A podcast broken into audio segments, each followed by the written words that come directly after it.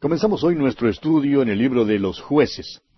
Este libro proviene del período de la monarquía, a juzgar por la frase que aparece cuatro veces, en aquellos días no había rey en Israel, que encontramos en varios pasajes. Por ejemplo, en el capítulo 17, versículo 6, en el capítulo 18, versículo 1, en el capítulo 19, versículo 1, y también en el capítulo 21, versículo 25 probablemente fue escrito por Samuel, aunque no se ha comprobado definitivamente cuál fue el escritor de este libro de los jueces. El versículo clave en este libro es el versículo 25 del capítulo 21 que dice, En estos días no había rey en Israel, cada uno hacía lo que bien le parecía. El tema que tenemos en este libro de los jueces es el tema de la apostasía y la admirable gracia de Dios en recobrar y restaurar. Ahora, en cuanto al propósito, el libro de los jueces es una filosofía de la historia. Allá en Proverbios capítulo 14 versículo 34 leemos, La justicia engrandece a la nación, mas el pecado es afrenta de las naciones. Históricamente, este libro relata la historia de la nación de Israel desde la muerte de Josué hasta Samuel, último de los jueces y primero de los profetas llena el vacío entre Josué y el principio de la monarquía. No había un líder que tomara el lugar de Josué de la manera en que él había tomado el lugar de Moisés. Este fue el período de prueba de la teocracia después que entraron en la tierra prometida. Ahora, moralmente es el tiempo de la decadencia profunda de los israelitas al apartarse ellos del líder no visible y al descender hasta el nivel bajo de las palabras que ya mencionamos, en aquellos días no había rey en Israel, cada uno hacía lo que bien le parecía. Esta debiera haber sido una época de gran progreso, pero en cambio fue un tiempo oscuro de repetidos fracasos. El ciclo de la historia de Israel comienza con la nación sirviendo a Dios. Luego da ciertos pasos hacia abajo.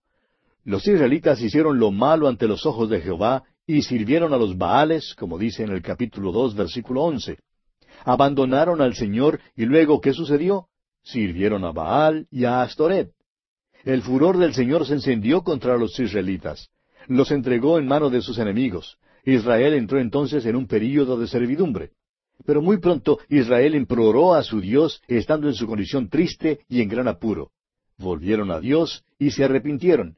Dios oyó sus clamores y levantó a algunos de los jueces, quienes libertaron a Israel. Y de nuevo la nación sirvió a Dios. Pero pronto se repitió la misma historia. Los hijos de Israel hicieron lo malo, abandonaron a Dios, siguieron su propio camino, fueron vendidos a la esclavitud, entraron en un período de servidumbre, clamaron a Dios en su aprieto y volvieron a Él. Se levantaron jueces y los israelitas fueron libertados. La nación empezó a servir nuevamente a Dios y una vez más se encontraron en lo alto del ciclo. Pero ¿qué le parece? Allí va rodando el ciclo e Israel peca de nuevo. Amigo oyente, el ciclo de la historia simplemente da vuelta tras vuelta. Se puede seguir aquel ciclo por toda la Biblia y aún rueda hoy en día. La antigua perogrullada que declara que la historia se repite es muy cierta. El libro de Isaías principia con Dios dando esta filosofía de la historia. Isaías bosquejó los tres pasos que conducen a la ruina o a la caída de las naciones y son, primero, la apostasía religiosa, en segundo lugar, la decadencia moral, y en tercer término, la anarquía política, la cual es la etapa final de cualquier nación. Y a través de toda la historia, amigo oyente, estos pasos han causado la ruina de muchas naciones. Si usted desea saber cuán al día está el libro de los jueces, escuche estas palabras del general Douglas MacArthur en cuanto a los Estados Unidos. Él dijo, en esta hora de tanta conmoción, cuando el deterioro moral del poder político extiende su corrupción creciente de costumbres, es esencial que se movilice toda fuerza espiritual para defender y preservar la base religiosa sobre la cual esta nación fue fundada. Porque es esa base la que ha sido el impulso para nuestro crecimiento moral y nacional. Y continúa el general MacArthur diciendo, la historia no registra precedente particular alguno en el cual las naciones sujetas a la decadencia moral no hayan pasado a una decadencia política y económica. O bien ha habido un despertamiento espiritual para superar nuevamente la caída moral, o bien un deterioro progresivo el cual conduce a un final desastre nacional. Hasta aquí las palabras del general MacArthur. Como usted ve, amigo oyente, el libro de los jueces está al día. La Biblia de Scofield, con referencias, da como tema el libro de los jueces, derrota y liberación. Y esto es muy apropiado. Sin embargo, hay otro aspecto en el cual este libro pone énfasis y es la desilusión. Los israelitas entraron en la tierra prometida con grandes aspiraciones y expectativas exuberantes. Es esperar que éstos, que fueron librados de Egipto, guiados por el desierto, traídos a la tierra con tal demostración de poder y dirección de Dios, lograran un alto nivel de vida y una victoria en la tierra prometida. Pero no sucedió así, amigo oyente. Fracasaron en forma estruendosa y sufrieron miserablemente con una derrota tras otra. Dios constituyó a jueces para libertar a su pueblo cuando apostató y clamó a Jehová en su miseria. Estos jueces gobernaron entre el tiempo de Josué y Samuel. El libro toma su nombre de estos hombres a quienes Dios levantó. Los jueces ejercieron su ministerio en su mayor parte en un área local y limitada. Todos los jueces eran en sí limitados en sus capacidades. El hecho es que cada uno tenía algún defecto y sufría de alguna inhabilidad que no le era un impedimento, sino que llegó a ser un elemento positivo de buen éxito bajo la soberana dirección de Dios. Ninguno de ellos era líder nacional que llamara la atención a toda la nación, como habían llamado la atención Moisés y Josué. El relato no es continuo, sino más bien irregular acerca de un juez local en una parte limitada de la nación. Bien, y después de esta mirada panorámica al libro de los jueces, comencemos con el capítulo uno. El capítulo uno nos presenta los hechos de Judá y Simeón, la justa recompensa de Adón y la toma de Jerusalén y Hebrón. Otoniel recibe a Axa, los hechos de Benjamín y los hechos de José y de las otras tribus. Los capítulos uno y dos de este libro de los jueces nos dan una introducción a la época de los jueces. Se hace mención de nueve de las doce tribus y su fracaso al no ganar una victoria completa en expulsar al enemigo. Las tres tribus no mencionadas son Rubén, Isaacar y Gad. Y llegamos a la conclusión de que ellos fracasaron de la misma manera. Cada tribu enfrentó a un enemigo particular. La nación entera nunca combatió a un solo enemigo. La debilidad de las tribus se revela en el versículo tres, donde Judá pidió a Simeón que le ayudara en su situación local. Veamos en primer lugar la condición de Israel después de la muerte de Josué. Leamos el primer versículo de este capítulo uno de los jueces. Aconteció después de la muerte de Josué que los hijos de Israel consultaron a Jehová diciendo, ¿quién de nosotros subirá primero a pelear contra los cananeos? La debilidad de las tribus se revela en la palabra subirá. Preguntaron al Señor lo que debían hacer y quién subiría por ellos contra los cananeos. Los cananeos estaban bien atrincherados en la tierra debido a que los israelitas no los habían expulsado. Constituyeron un pesar y un dolor para Israel durante los reinos de Saúl y David. Para el versículo dos dice, Y Jehová respondió, Judá subirá, he aquí que yo he entregado la tierra en sus manos. Los cananeos, en su mayor parte, estaban en la tierra que había sido adjudicada a Judá y a su hermano inseparable, Simeón. Ahora el versículo tres dice, y Judá dijo a Simeón su hermano, Sube conmigo al territorio que se me ha adjudicado, y peleemos contra el cananeo, y yo también iré contigo al tuyo. Y Simeón fue con él. Ahora, a primera vista, esto parece ser un buen indicio de colaboración entre Judá y Simeón, y lo fue. Pero también fue un indicio de debilidad en la tribu de Judá pedir ayuda a otra tribu para expulsar a los cananeos de su porción particular de tierra. Debían haberlo hecho ellos mismos. Ahora, como resultado, los cananeos nunca fueron completamente expulsados de aquella tierra. Leamos ahora el versículo cuatro. Y subió Judá, y Jehová entregó en sus manos al cananeo y al fereceo, e hirieron de ellos en Besec a diez mil hombres. Y los versículos cinco al siete nos hablan de la derrota del cananeo y el fereceo, y la captura de Adón y Besec, y cómo Adón y reconoció que como él había hecho a setenta reyes, así le había pagado Dios a él. Ahora el versículo ocho dice, Y combatieron los hijos de Judá a Jerusalén y la tomaron, y pasaron a sus habitantes a filo de espada y pusieron fuego a la ciudad. Uno creería que después de este primer paso de victoria, los hombres de Judá tendrían la confianza de que Dios les entregaría su herencia a ellos. Pero notemos lo que dicen aquí los versículos nueve al trece de este capítulo uno de los jueces. Después los hijos de Judá descendieron para pelear contra el cananeo que habitaba en las montañas, en el Negev y en los llanos.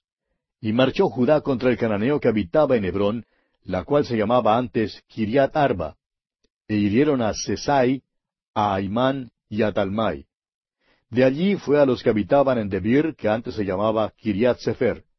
Y dijo Caleb, El que atacare a Kiriat Sefer y la tomare, yo le daré a Axa, mi hija, por mujer.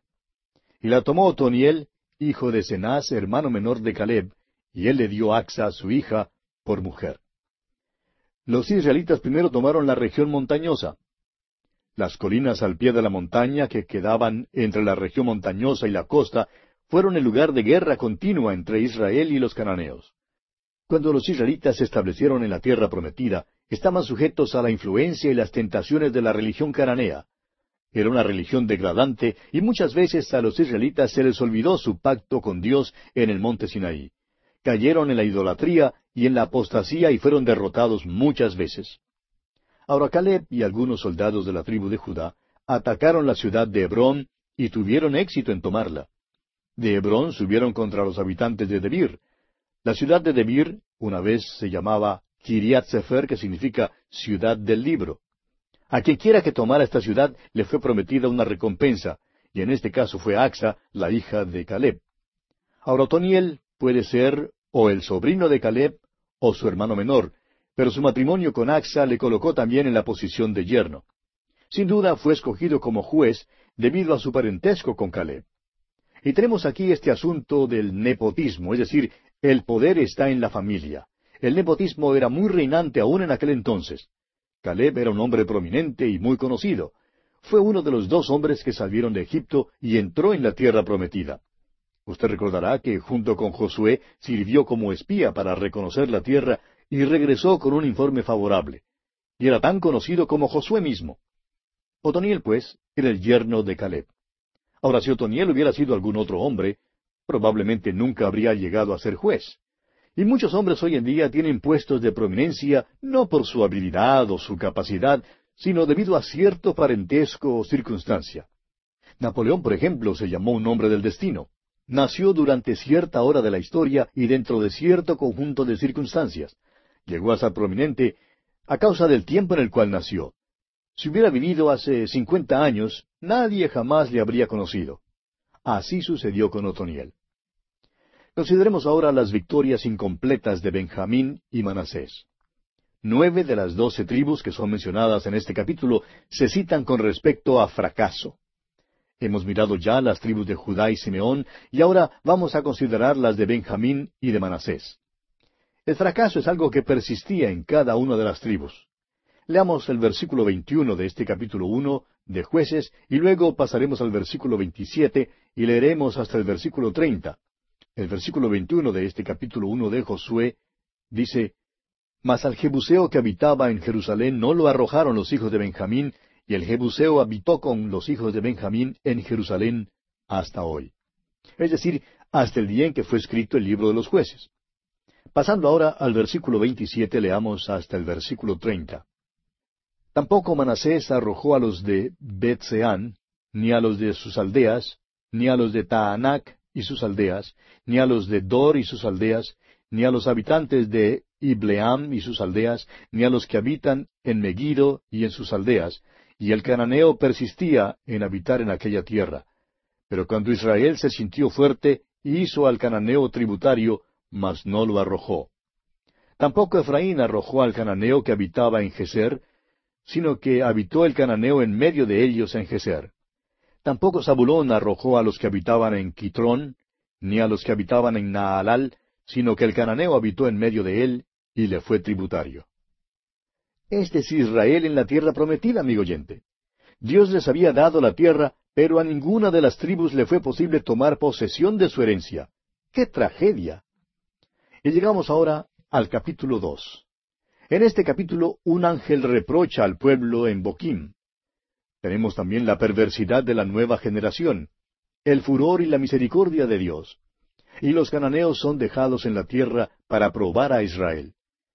El capítulo dos es un informe sobre la triste condición del pueblo, la cual requirió que se levantaran los jueces para libertarlos. Este capítulo bosqueja todo el libro y la filosofía de Dios en la historia humana. Las palabras para juez, juicio y juzgado se emplean veintidós veces. Las palabras lo malo aparecen catorce veces. El pueblo hizo lo malo y Dios levantó jueces, como lo vemos en los versículos once y dieciséis. El pueblo hizo lo malo porque no obedeció a Dios, según los versículos dos y diecisiete. No obedeció porque no creyó a Dios, según el versículo veinte. Y el ciclo histórico que el pueblo seguía se da en los versículos once hasta el dieciséis. Consideremos, pues, en primer lugar, que los hijos de Israel son reprochados a causa de su desobediencia. Leamos los primeros tres versículos de este capítulo dos de Jueces. El ángel de Jehová subió de Gilgal a Boquim y dijo, Yo os saqué de Egipto y os introduje en la tierra de la cual había jurado a vuestros padres, diciendo, No invalidaré jamás mi pacto con vosotros, con tal que vosotros no hagáis pacto con los moradores de esta tierra, cuyos altares habéis de derribar, mas vosotros no habéis atendido a mi voz. ¿Por qué habéis hecho esto? Por tanto, yo también digo, no los echaré de delante de vosotros, sino que serán azotes para vuestros costados, y sus dioses os serán tropezadero. Creemos que el ángel de Jehová no es ningún otro que el Cristo preencarnado. Dios apareció en una forma que podía ser percibida por los sentidos humanos. Siempre había suplido las necesidades de su pueblo y sin embargo ellos no habían obedecido su voz. Dios había sido fiel a su pacto, pero Israel no había sido fiel. Este es el principio del ciclo de la historia de Israel. Israel pasaba de servir a Dios a alejarse de Él, a abandonarlo. Se levantaban entonces los jueces e Israel volvía una vez más a Dios.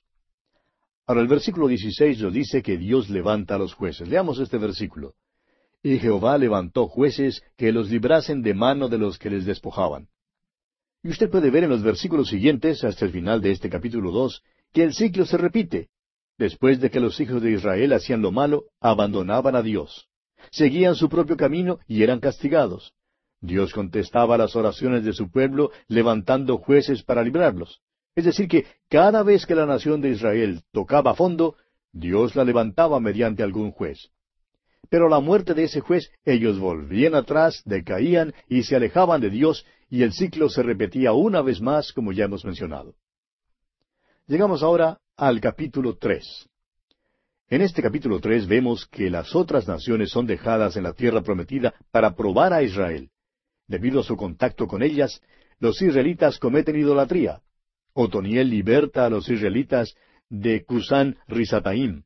Aod los liberta de Eglón y Samgar los liberta de los filisteos. Los israelitas se casaron con los cananeos, con los eteos, los amorreos, los fereceos, heveos y jebuseos, entre los cuales vivían. Israel hizo lo malo, se olvidó de Dios y sirvió a los Baales. Y Dios por su parte los entregó a la esclavitud. Ahora el primer juez, fue levantado para librarlos. Su única cualidad parece ser que era sobrino de Caleb y que se había casado con Axa, la hija de Caleb, lo cual, como mencionamos ya en el capítulo anterior, le colocaba también en la posición de yerno de Caleb. Ahod, el segundo juez, fue levantado para libertar a Israel de la esclavitud de Eglón, rey de Moab. Su cualidad fue que era zurdo, lo cual le permitió lograr la entrada a la presencia del rey sin ser descubierta su daga escondida. Ahora Samgar fue el tercer juez y era experto con una aguijada de bueyes, o sea, una vara larga con punta de hierro que los boyeros usan para estimular o aguijonear a los bueyes. Y Samgar la utilizó como instrumento de guerra contra los filisteos y libertó a Israel. Todos los jueces tenían algún defecto, alguna característica particular o impedimento que Dios usó. Y esto, amigo oyente, revela que Dios puede usar a cualquier hombre que esté dispuesto a ser usado por Él. Y aquí, amigo oyente, vamos a detenernos por esta ocasión porque nuestro tiempo ya ha concluido. Continuaremos, Dios mediante, la consideración de este capítulo tres de jueces en nuestro próximo programa.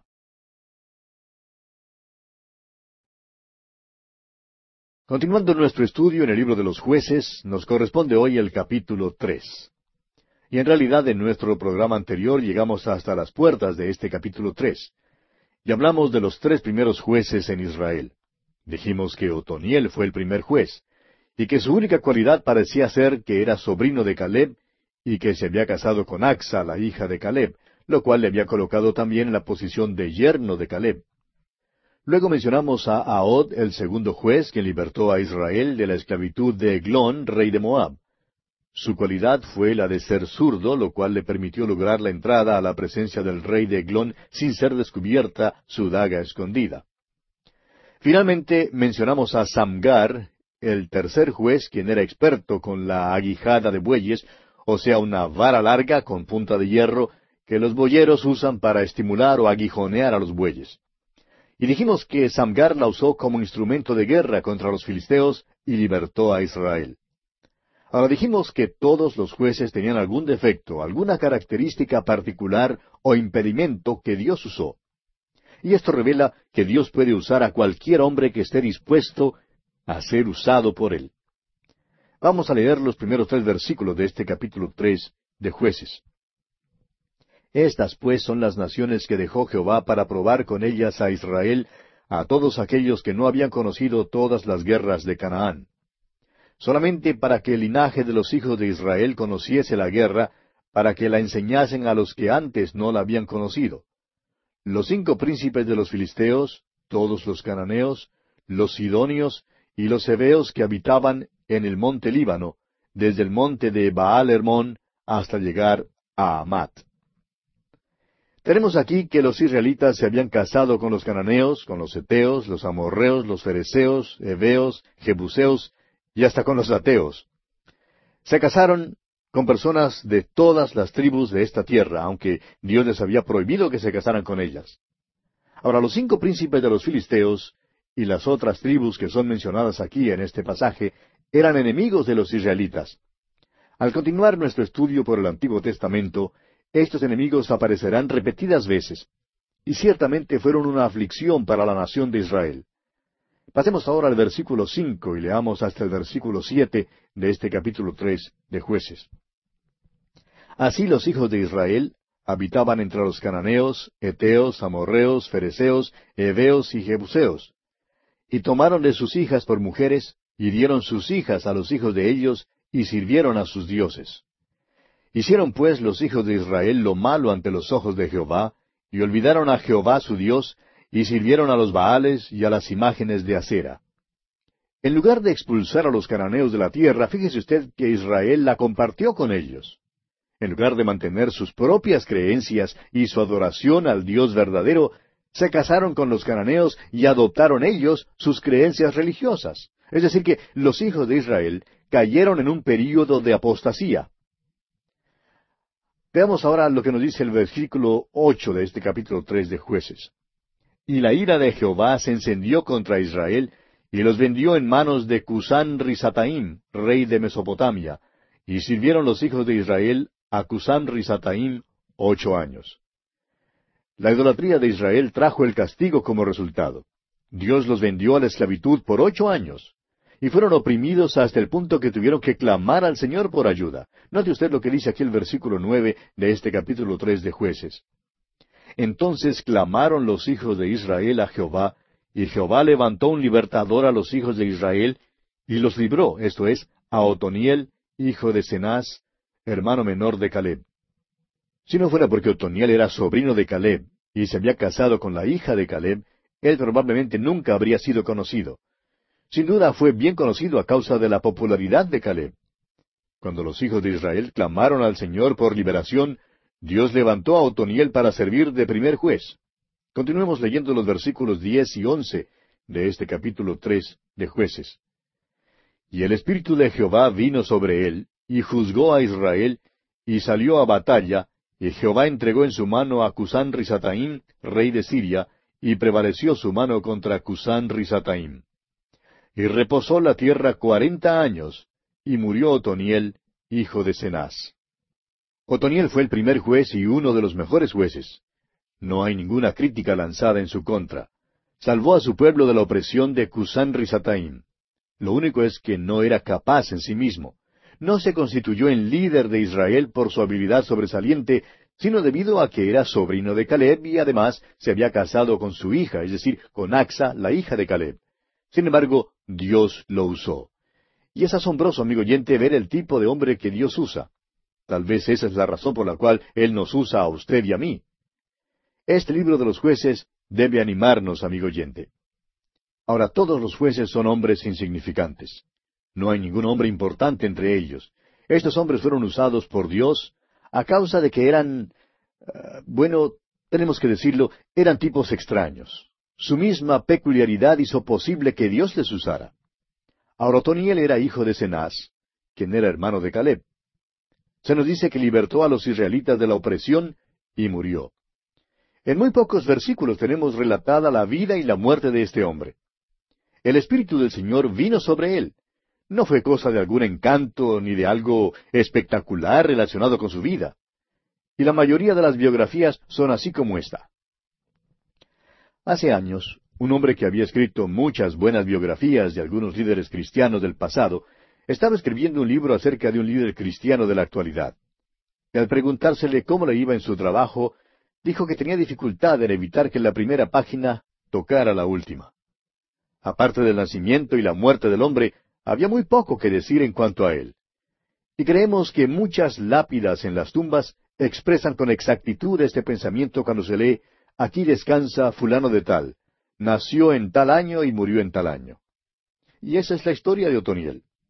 Otoniel era un hombre común y corriente, pero Dios vino sobre su vida y la hizo ilustre y sobresaliente. Su único mérito para la grandeza humana fue el ser pariente de Caleb. De amigo oyente, Dios también puede tocar nuestras vidas comunes y corrientes y hacer que sean dignas de mención. Consideremos ahora el segundo juez, Ahod. Leamos el versículo doce de este capítulo tres de Jueces. Volvieron los hijos de Israel a hacer lo malo ante los ojos de Jehová. Y Jehová fortaleció a Eglón, rey de Moab, contra Israel, por cuanto habían hecho lo malo ante los ojos de Jehová. Aquí va rodando otra vez el ciclo de la historia de Israel. Los israelitas sirvieron a Dios, y luego volvieron las espaldas a Dios e hicieron lo malo delante de él. Leamos ahora el versículo trece. Este juntó consigo a los hijos de Amón y de Amalek, y vino e hirió a Israel, y tomó la ciudad de las palmeras. Cuando los israelitas iban en dirección opuesta a la voluntad de Dios, él los entregaba a la servidumbre. ¿Y luego qué les pasó? Versículos catorce y quince de Jueces capítulo tres dicen, Y sirvieron los hijos de Israel a Eglón, rey de los Moabitas, dieciocho años. Y clamaron los hijos de Israel a Jehová, y Jehová les levantó un libertador, a Ahod, hijo de Gera, benjamita, el cual era zurdo. Y los hijos de Israel enviaron con él un presente a Eglón, rey de Moab. Aquí van de nuevo. El ciclo está girando. Israel clamó al Señor y él levantó a otro libertador. ¿Quién fue? Fue Ahod, hijo de Gera Benjamita, un hombre zurdo. ¿Cómo le parece, amigo oyente? Lo único que este hombre tuvo a su favor es que era zurdo. ¿Cómo le parece? Era zurdo. Bien podría ser un buen lanzador en uno de los equipos de béisbol de las ligas mayores hoy en día. Pero en aquel entonces, amigo oyente, no tenían los equipos de las ligas mayores ni tampoco los de las ligas menores. Continuemos pues leyendo los versículos 16 al 23 de este capítulo 3 de jueces. Y Ahod se había hecho un puñal de dos filos, de un codo de largo, y se lo ciñó debajo de sus vestidos a su lado derecho. Y entregó el presente a Eglón, rey de Moab, y era Eglón hombre muy grueso.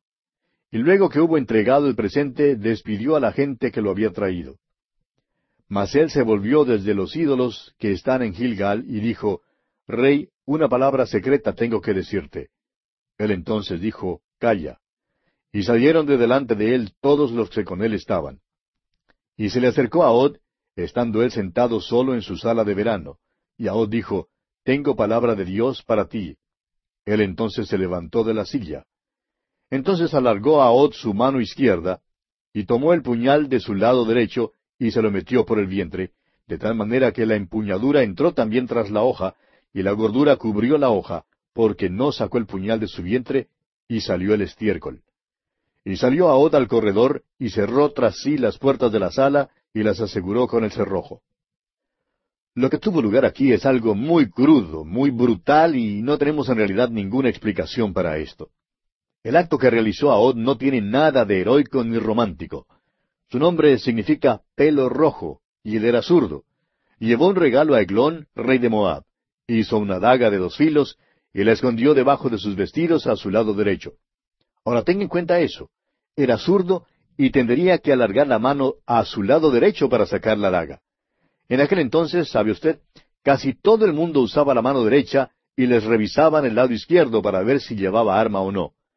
La policía secreta del rey le buscó el arma a Od al lado opuesto al que debió haber buscado.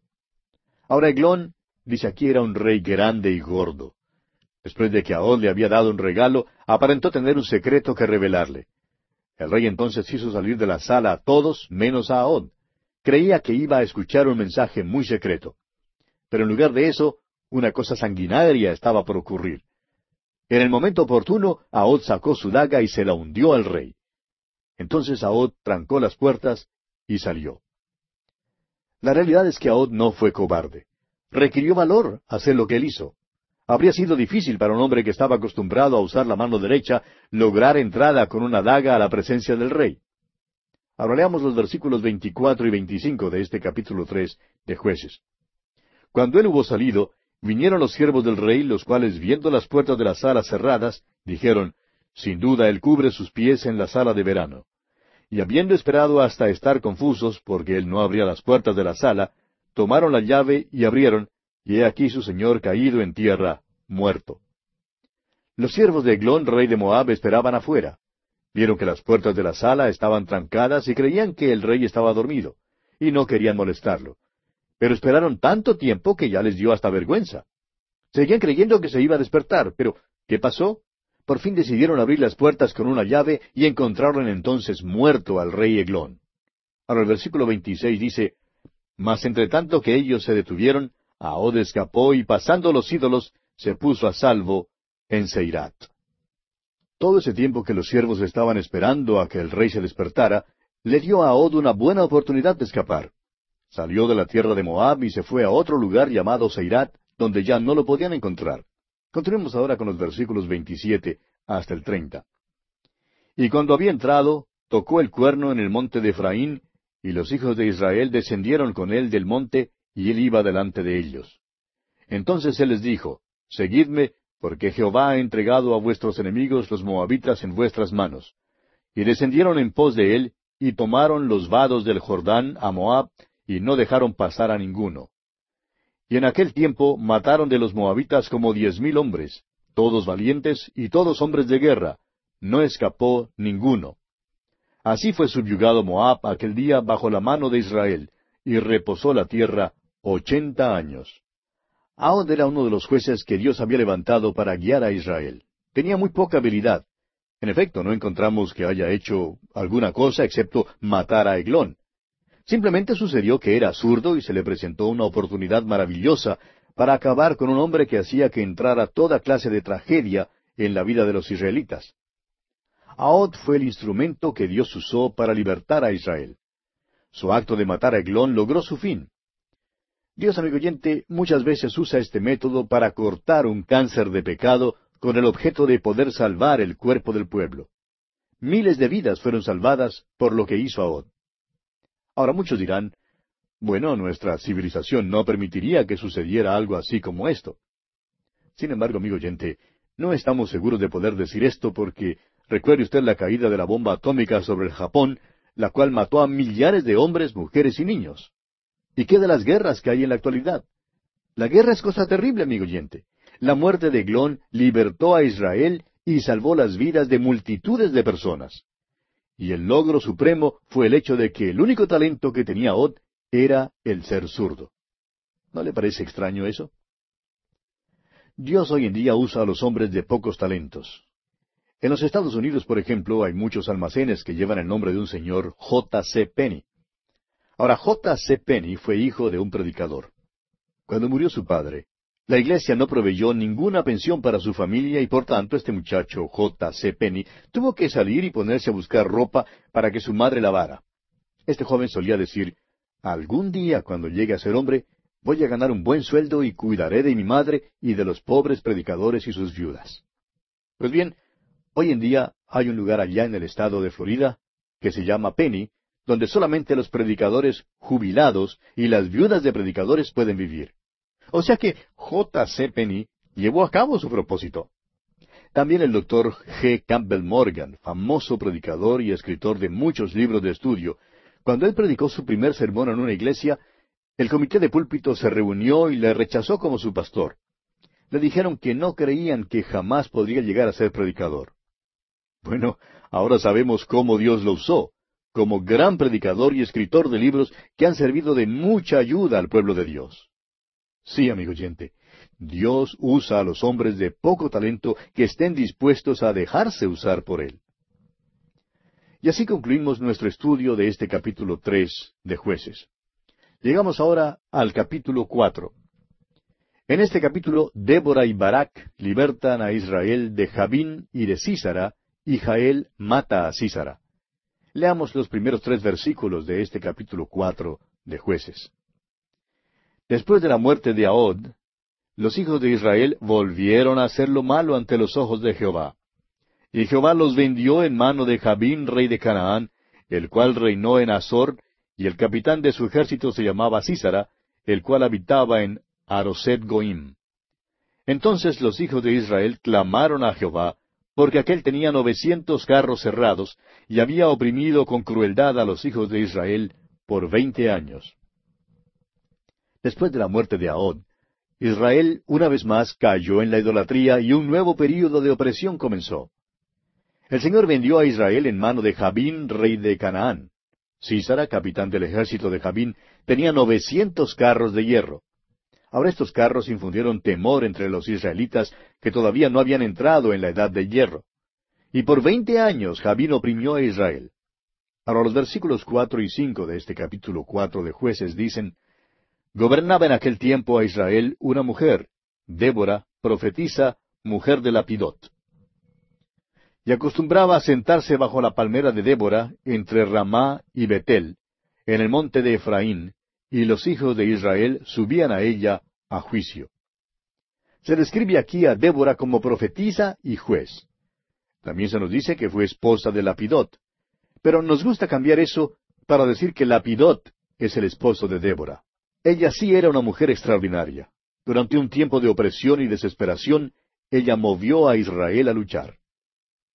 Y vamos a tener que detenernos aquí, amigo oyente, porque se nos ha agotado el tiempo por hoy. Continuaremos nuestro estudio de este muy interesante capítulo cuatro de jueces en nuestro próximo programa.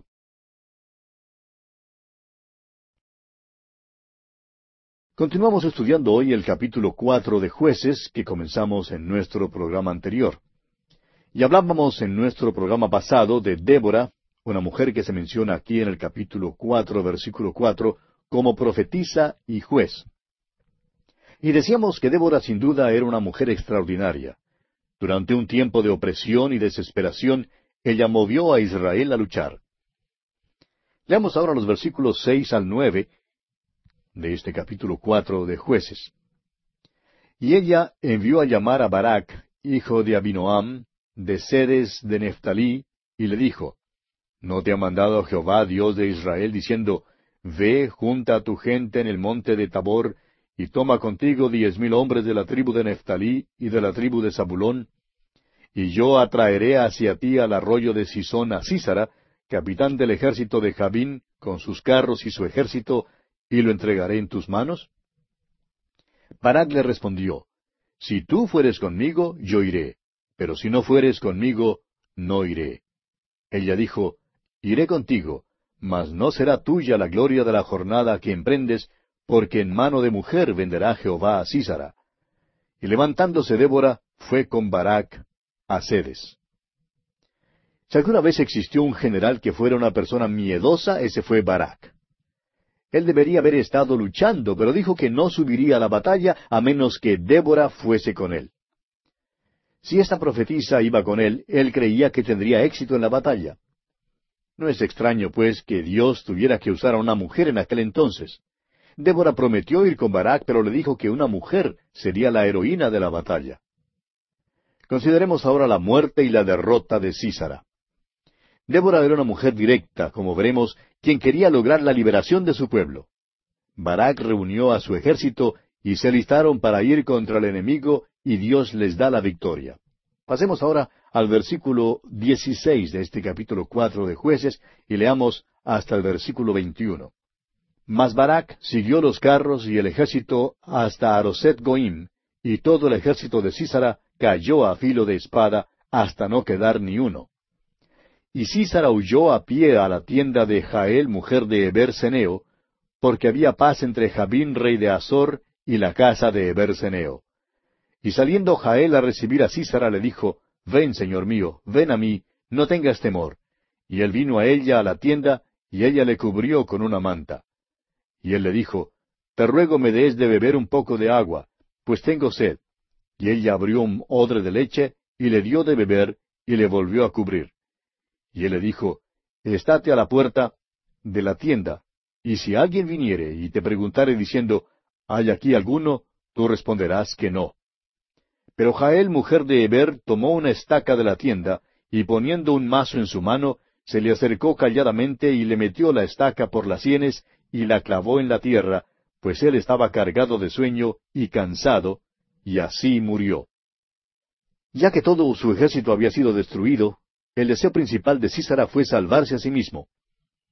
Al parecer los cananeos no habían molestado a los eneos, y Císara creía que estaría seguro entre esta gente. Fue pues a la casa de Ber, y la esposa de este hombre, Jael, le ofreció la hospitalidad al soldado fatigado. Su bondad le hizo creer que él podía confiar en ella. Cuando se durmió, ella tomó una estaca de la tienda y un mazo, y lo mató, amigo oyente. Acabó con él. Ahora, desde el punto de vista de los hijos de Israel, ella era heroína por haber dado muerte a Císara. De modo que aquí tenemos a dos mujeres extraordinarias, a Débora y a Jael. Ahora note usted lo que dice aquí el versículo 23 de este capítulo cuatro de Jueces. Así abatió Dios aquel día a Jabín, rey de Canaán, delante de los hijos de Israel. Note usted que fue Dios quien abatió a Jabín, rey de los cananeos. Y así es siempre, amigo oyente. Es Dios quien obtiene la victoria. Y finaliza este capítulo cuatro diciendo aquí en el versículo veinticuatro, y la mano de los hijos de Israel fue endureciéndose más y más contra Jabín, rey de Canaán, hasta que lo destruyeron. Cuando Dios da una victoria, amigo oyente, da una victoria total y una liberación completa. Y pasamos ahora al capítulo cinco. En este capítulo tenemos el cántico de Débora y Barak. En el capítulo cuatro del libro de los jueces vimos el incidente acerca de Débora. Usted recordará que eran días desconsoladores y oscuros. El hecho es que había desconsuelo en toda esa tierra. El incidente tocante a Débora, Barak y Jael tuvo lugar en la parte norteña de Israel. Débora era profetisa de Dios y se sentaba bajo la palmera de su mismo nombre. Fue levantada por Dios para juzgar a Israel y para hacer que el general Barak se ocupara en hacer su trabajo. Su tarea fue subir contra el enemigo a fin de que Israel fuera liberado de la esclavitud. Ahora Barak estuvo de acuerdo en ir a la batalla si Débora iba con él. Ella fue a la batalla con él y Dios les dio una maravillosa victoria. El hecho es que exterminaron al enemigo, menos a Císara, el general. Ahora Císara tomó refugio en la tienda de Jael, una gentil. Ella lo hospedó de lo mejor y luego tomó una estaca de la tienda y lo mató. Aquel hecho realmente logró una gran liberación para Israel. Y por tanto, Débora y Barak cantaron este cántico de victoria que encontramos aquí en el capítulo cinco. Leamos entonces los primeros cinco versículos de este capítulo cinco de jueces. Aquel día cantó Débora con Barak, hijo de Abinoam, diciendo, Por haberse puesto al frente los caudillos en Israel, por haberse ofrecido voluntariamente el pueblo, load a Jehová. Oíd reyes, escuchad, oh príncipes, yo cantaré a Jehová, cantaré salmos a Jehová, el Dios de Israel. Cuando saliste de Seir, oh Jehová, cuando te marchaste de los campos de Edom, la tierra tembló y los cielos destilaron y las nubes gotearon aguas. Los montes temblaron delante de Jehová, aquel Sinaí delante de Jehová, Dios de Israel. Su cántico es muy poético, eso es seguro. Débora confiesa que ella es madre en Israel y que no buscaba esta tarea de ningún modo. El hecho de que ella se encargara de la dirección no la desprestigia. Ella fue elegida por Dios. La historia da muchos ejemplos así como este, de mujeres que asumieron la dirección en un tiempo crítico. Débora fue una juez sobresaliente. Sobrepasó a Otoniel en cuanto a habilidad. Sin embargo, es una evidencia de decadencia cuando las mujeres toman el puesto de autoridad. Es un indicio de debilidad y de una edad floja. Ya hemos visto que el general Barak era cobarde, era miedoso. Quería quedarse detrás de las líneas militares. El hecho es que quería quedarse en casa para no salir a la guerra. Y Débora tuvo que prometer ir con él antes de que él estuviera dispuesto a ir y a luchar contra el enemigo. Hace muchos años el doctor Harry Ironside contaba acerca de una mujer que predicaba en una plaza en una de las grandes ciudades norteamericanas. Él y uno de sus hermanos la oyeron predicando al pasar por la plaza, y el hermano le dijo, Qué vergüenza que una mujer se pare predicando así como ella. Yo lo deploro. Ella no debería estar haciendo eso. El doctor Ironside le contestó, Estoy de acuerdo contigo de que es una vergüenza, pero no que una mujer predique, sino que no haya un hombre que se pare en su lugar. A pesar de lo que usted cree, amigo oyente, especialmente en esta época de los derechos femeninos, nuestros países están pagando un precio tremendo por dejar que las mujeres abandonen sus hogares y entren en nuestros sistemas de defensa, de industria, etc ha resultado bastante inmoralidad por el abandono que las mujeres han hecho de sus hogares. Ha habido una epidemia de mujeres que han dado muerte a sus esposos, han abandonado a sus niños y se han suicidado. Hasta han llegado a ser traficantes de narcóticos. Ahora hay diferentes cosas que constituyen una amenaza para nuestros países. Una es la inflación. Otro peligro es la ideología materialista que proclama el ateísmo. Y deseamos añadir otro peligro más, y es la mujer que abandona su puesto en el hogar. Ahora, en realidad, Débora no quería ir a la batalla con Barak. Jabín era rey de los cananeos y Dios había entregado a los israelitas en manos de ellos. Cuando llegó la hora de liberación, Barak, quien estaba al frente del ejército de Israel, tampoco quería ir a la batalla. Sin embargo, Dios les prometió victoria, y Débora y Barak salieron a la batalla. La victoria se ganó, pero fue una victoria ignominiosa para Barak. Después de la batalla, Débora y Barak entonaron un cántico que fue uno de los primeros cánticos de la raza humana. Ahora leamos los versículos seis y siete de este capítulo cinco de los jueces. En los días de Samgar, hijo de Anat, en los días de Jael quedaron abandonados los caminos, y los que andaban por las sendas se apartaban por senderos torcidos. Las aldeas quedaron abandonadas en Israel, habían decaído, hasta que yo, Débora, me levanté me levanté como madre en Israel. Note usted que este cántico hace mención de Samgar. Usted recordará que él fue juez y que hizo uso de una aguijada de bueyes, que como dijimos, es una vara larga con punta de hierro para estimular o aguijonear a los bueyes. Y este fue el instrumento que Samgar usó para liberar a Israel. Pues bien, Samgar juzgó a Israel durante un tiempo de libertinaje e inmoralidad grasa. Había corrupción en el gobierno y a la gente no le era posible caminar por las carreteras sin peligro. Las carreteras estaban desoladas. Los viajantes andaban por los caminos secundarios, los hombres no podían caminar por las vías principales. Y hoy en día, amigo oyente, está siendo cada vez más peligroso viajar. Las mujeres no se atreven a caminar solas por las calles.